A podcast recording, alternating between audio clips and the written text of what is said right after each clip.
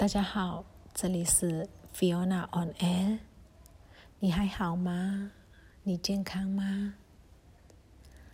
现在疫情蔓延，全世界几乎无一幸免，缅甸也不例外。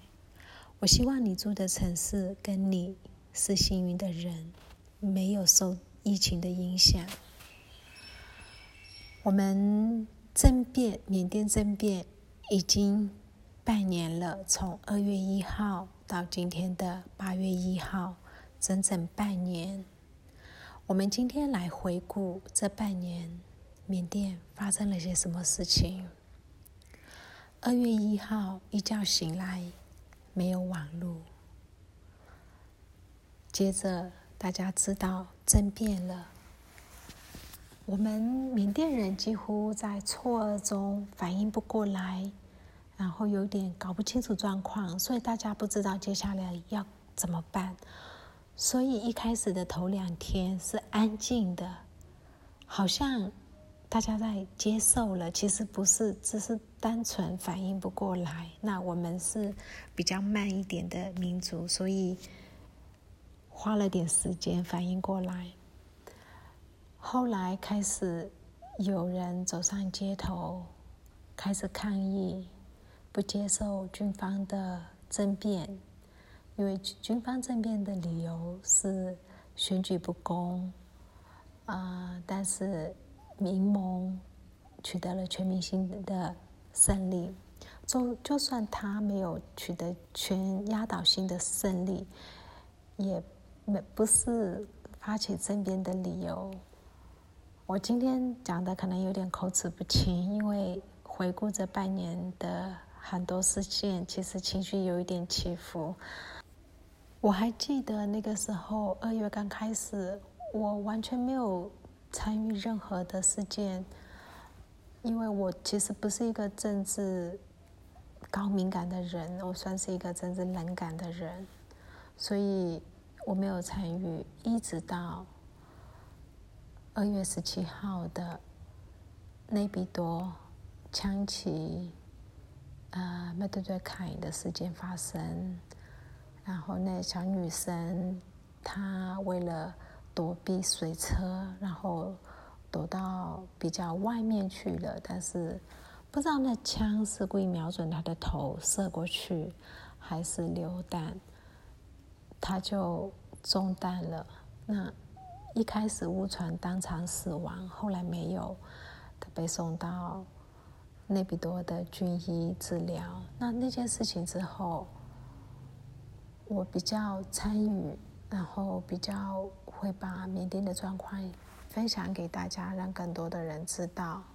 那那件事事情之后，也催化了更多更多像我一样原本比较冷感的人参与进来了。我还记得二二八的时候，大家发起了奶茶联盟，好多香港、台湾的朋友都捐款，然后我们在腊秀、曼德勒、昂班、东芝、鸟墟、大吉类好多地方都发起。台湾、香港支持缅甸的一个奶茶联盟活动，然后分送珍珠奶茶给抗议的民众们。其实二二八那时候情况就已经很紧张了。我记得在仰光的朋友，他们在分送奶茶的时候是有风险的，因为开始扫射了，没有三月三号那么可怕，但是。已经不是和平区里驱散人群了。那来到三月，印象最深刻、最深刻。三月三号，在兰达亚，缅甸的一个工业区，那里有好多好多好多从缅甸各省各县到仰光筑梦的。民工，他们甚至没有钱盖一间自己的屋、自己的房子，他们在我们称之为“九九”，其实就是等于是公有地或者是其他人的土地上盖了个小茅屋。很多茅屋其实是没有公共厕所的。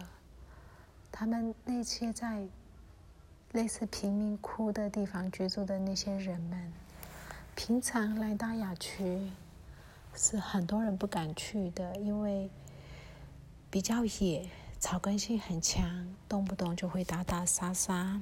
可是这一次对抗军方的时候，他们的野性一样出来，但但是长长刀。没有办法跟长枪比。我们到现在为止不知道兰达亚那一天牺牲了多少人。可是那一天过后，后面虽然还有雪碧丹其他地区工业区的人相应的还是继续在抗议，但是很多民工都在那一波牺牲了，他们的家眷也都。回去了，慢慢的、慢慢的分批的回去了。那一次的事件，烧了一些大陆的工厂，有些人说是民工烧的，有些人说是军方烧的，有些人说是厂方自己烧的。里面还有一间台湾的工厂也被波及。那整个三月被逮捕的人数、死伤人数非常的多，是一个非常让人心痛的三月。因为整个抗议行动一直持续，没有要停下来的迹象。很多人的资讯、通讯都是从网络上面取得的，特别是脸书。所以军方在二月其实很快，他我们就不能使用脸书了。如果要使用脸书，需要翻墙，甚至连维基百科都需要翻墙才能看得到。军方为了控制整个局势，开始限制网络，呃，行动上网没有办法再使用，行动 WiFi 没有办法再使用，这个进一步造成了。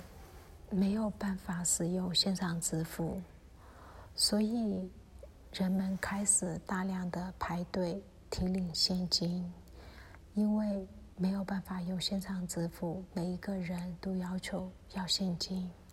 所以在四月的时候，可以看到缅甸大小城市，每一个城市的每一个银行前面都排了一堆人在领取。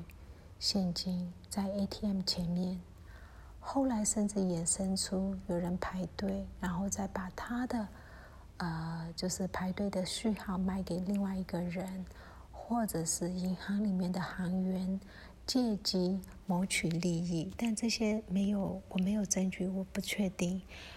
可以确定的是，确实有好多好多人为了要提领自己银行里面的现金。要排队排长长的，有人甚至连凌晨四点，因为四点才小军才解除，四点开始起来去排队。四月的现金荒、现钞荒也造成我们有现钞买卖这个交易，就是你用线上支付，那他给你，比如说一万块，他会多收个五趴。最高的时候甚至到十个 percent，那现钞那个时候四月五月非常非常的缺，其实现在一样还是很缺，一样有这样子现场买卖的交易。四月缅甸最重要的泼水节，当然没有任何的庆典，军方有举办他们的庆典，但是呃鲜少有人参加，对民众来讲不参与就是。罢工的一种，不参与任何军方举办的活动，或者是呃行政命令，不服从他们的行政命令。缅甸最穷、最落后的省青邦开始持枪回击军方，但是那个枪是古时候的要放火药的那种枪，是打猎用的枪。青帮的年轻人、中年人非常勇敢的拿着他们我们叫铜炮枪，拿这个枪去跟军方打起来。他们开启了第一枪，后续从青帮、格雷缪一直到斯盖斯杰森，一直到曼德勒省，接着克伦邦的民兵也加入了，再下来就是连克雅邦的长颈族也加入了，大家都拿起了自己手边的可以充当得上是武器的东西。开始反抗军方，可是当然没有办法真的跟正规军比，所以整个回击的过程当中，造成好多好多好多的难民，青帮的好多难民流离失所，克伦邦、克亚邦的好多难民流离失所，石阶省甚至整个村被烧了。里面还有一些老人家来不及逃跑，所以被烧在里面。这个是五月，五月一直是逃难、逃难、逃难的一个月。在城市，像阳光、曼德勒这样的大城市，大家在烦恼要怎么提领现金。可是，在比较偏远的庆邦、克伦邦、克雅邦、上邦，大家在烦恼要怎么逃离军方的炮火，很多人流离失所。今年的雨下得非常早，五月就开始一直下雨，一直下雨。当我们的人民自卫军 PDF。各地各地遍地开花，在跟军方对抗的时候，印度的新冠疫情已经失控，病种病毒透过印缅边界，慢慢的、悄悄的进入了缅甸，一样是从青邦这个最穷、最落后的省，但是最勇敢的人民，他们承受了最苦的、最痛的经历。在五月中下旬，我们就很明显的可以知道，这个病毒在缅甸会迅速的扩散开来。它一路从庆邦一样，石阶省、曼德勒省一路扩延开来。那我们大家都觉得不适合复开学，可是军方还是执意的在六月开始复课。新的一个学年，那很多人去上课，也有一些人没有去上课。有一些人没有去上课，是因为他不认同军方；有一些人没有去上课，是因为病毒。我个人非常反对去上课，是两个原因都有，所以我的家属亲属们是没有去上课的。我们不确定军方是有意让病毒扩散。还是纯粹无能的让病毒扩散了。到了六月，我们从原本排队提领现金的人潮，变成了排队补充氧气。从一开始是从格雷缪世界省的格雷缪开始传出，医院医疗体系崩溃了，氧气不足，火葬场。无法应付那么多尸体，这个情形接着就复制到阳光，再来是曼德勒，再来是拉秀，这几个城市里面，好多人，几乎每一个人家里亲属都有新冠病患者。我个人认识的很多朋友，很多亲属是全家染疫，有人不幸离世了。特别是有慢性疾病的、洗肾的、糖尿病患者之类的，有些人生理状况比较好，他们康复了。缅甸的医疗体系整个是崩溃的。很多人指出，在医院没有受到妥善的照护，连基本的医护都没有，没有任何的药，只是把你隔离起来。所以后来很多很多染疫的人自己在家里，自己在家里隔离，自行隔离，自行医疗，问自己身边的医护人员土法炼钢。的医治，有些人幸运的康复了，有些人不幸的离世了。为什么医疗体系会如此的脆弱？因为我们在二月、三月的时候，好多医护人员参与了公民不服从运动，他们都罢工了，所以医护、医院、医疗体系里面。没有太多的医护人员，那有一些参与公民不服从运动的医护人员，他们私底下会去帮忙医疗那些贫穷的人们。可是军方利用了这个缺口，军方的人冒充自己是病患，钓鱼，把参与公民不服从运动的医护人员调出来。逮捕他们，再以五零五 A 起诉他们。对军方来讲，谁死都不重要，他的政权稳固最重要。整个六月都是疫情，谁又染疫了，谁又康复了，谁又离世了？哪里缺氧，哪里可以补氧气，哪里可以买得到氧气筒？整个六月。都是在说，如果你染疫了，应该怎么办？我们以为六月已经是很糟糕的一个月了，我们以为六月应该是人间地狱，但是七月更可怕。我们排队的不是 ATM，不是氧气，是火葬场，好多罹难的人。好多罹难的大体，那些没有穿着隔离服、没有 BBE 的家属们，带着他们亲人的大体排队等着火化。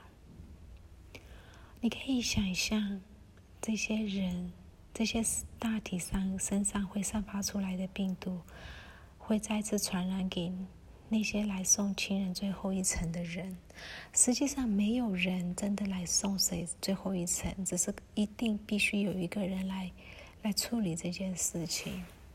所以七月我们看到了最让人心碎的很多大体，只能简单的用毯子包裹着。或者塑胶袋包裹着，各式各样，其实就是看家属的经济能力，然后非常简陋的，在抬到火葬场，然后在那里排队。军方在这个时候做了什么事呢？他们加盖了火葬场，在国营的、公营的、军营的报纸。媒体对外宣称，以后每天可以火葬三千个人以上。军方没有想要努力控制疫情，没有想要防疫，没有想要治疗，前面都没有做，没有真的准备一个像样的隔离场所，没有真的去思考要怎么样去防疫。却非常认真、有效率的解决火葬场这件事情。这个新闻让所有的人民又好气又好笑。气是觉得人民的命这么不值钱，这么不值得救；好笑是因为我们对军方处理事情的能力与方式，心里早就有个底了。七月除了失控的疫情以外，还有水灾。但不止缅甸有水灾，全国各地，德国、中国、西欧很多地方都有水灾。那缅甸、下缅甸、缅南，整个缅南几乎都泡在水里面。那些两层楼的房屋只看得到屋檐，看不到所有的家具都泡在水里。今年的雨特别多，因为苦也特别多。从二月开始的政变还在继续着，三月的逮捕行动、杀人行动还在继续着，四月的缺钱、缺现金还在继续着，五月的逃难人民还在逃难中，六月排氧队氧气的队伍仍然在排氧气，七月水灾。还有排队等着火化的大体，这些已经很惨了。但是世卫的专家们说，缅甸可能会有一半的人染疫，两千多万人会染疫，不敢想象。可是说真的，我对这个说辞一点都不意外。我个人觉得，缅甸很可能会全民染疫。然后，全民免疫吗？我不知道，但是全民染疫的可能性非常的高。我只希望全民染疫之后可以全民康复，接着是全民免疫。谢谢大家。